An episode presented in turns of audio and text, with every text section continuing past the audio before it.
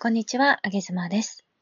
今日は愛する子供たちへ短いボイスレターを送りたいと思います。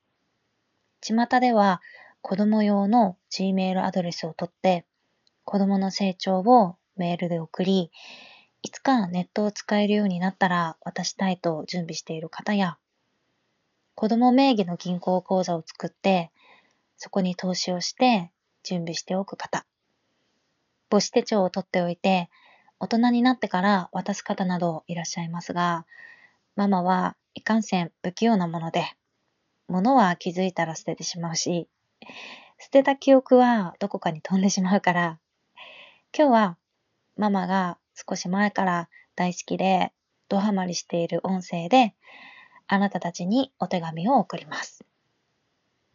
聞いてください。今、あなたたちは4歳、3歳、1歳です。これを聞いてくれているときは何歳かな？おとなしくて優しい人思いな子。おてんばでどうやらママにそっくりな頑固な子。周りのことをよく見ていて愛嬌たっぷりな子。みんなを産んだ時は痛くて眠くてどうしようもなかった日もあったんだけどずっと泣くあなたたちをどうしたら笑顔にさせられるか、それだけをずっと考えてました。ほやほやのみんなのほっぺたを撫でると、今にも潰れちゃいそうで、触りたかったけど、ちょっと怖かったのを覚えています。今は毎日スリスリ、もにょもにょしているね。あまりみんなは風邪もひかないし、ママは上手にみんなのお世話をできているわけでもないし、誕生日とかのお祝いも不得意だし、多分もうちょっと勉強とかも教えてあげられたらいいんだけど、ママはママらしくあなたたちをもにょもにょし続けるね。このもにょもにょはとっても好きを入れているよ。ちなみに夜みんなが寝た後、ほっぺにキスをしていることって気づいてますか？実は毎晩しています。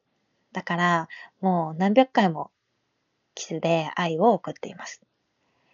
それが原因か、たまに泣きながら起きるよね。でもやめません。これからもママはあなたたちをずっと守っていくし、もうちょっと大きくなったらママのことも守ってください。そしてずっと大好きです。愛しています。信じています。誰よりもあなたたちを受け入れます。ここに誓います。2021年4月12日、ママより愛を込めて。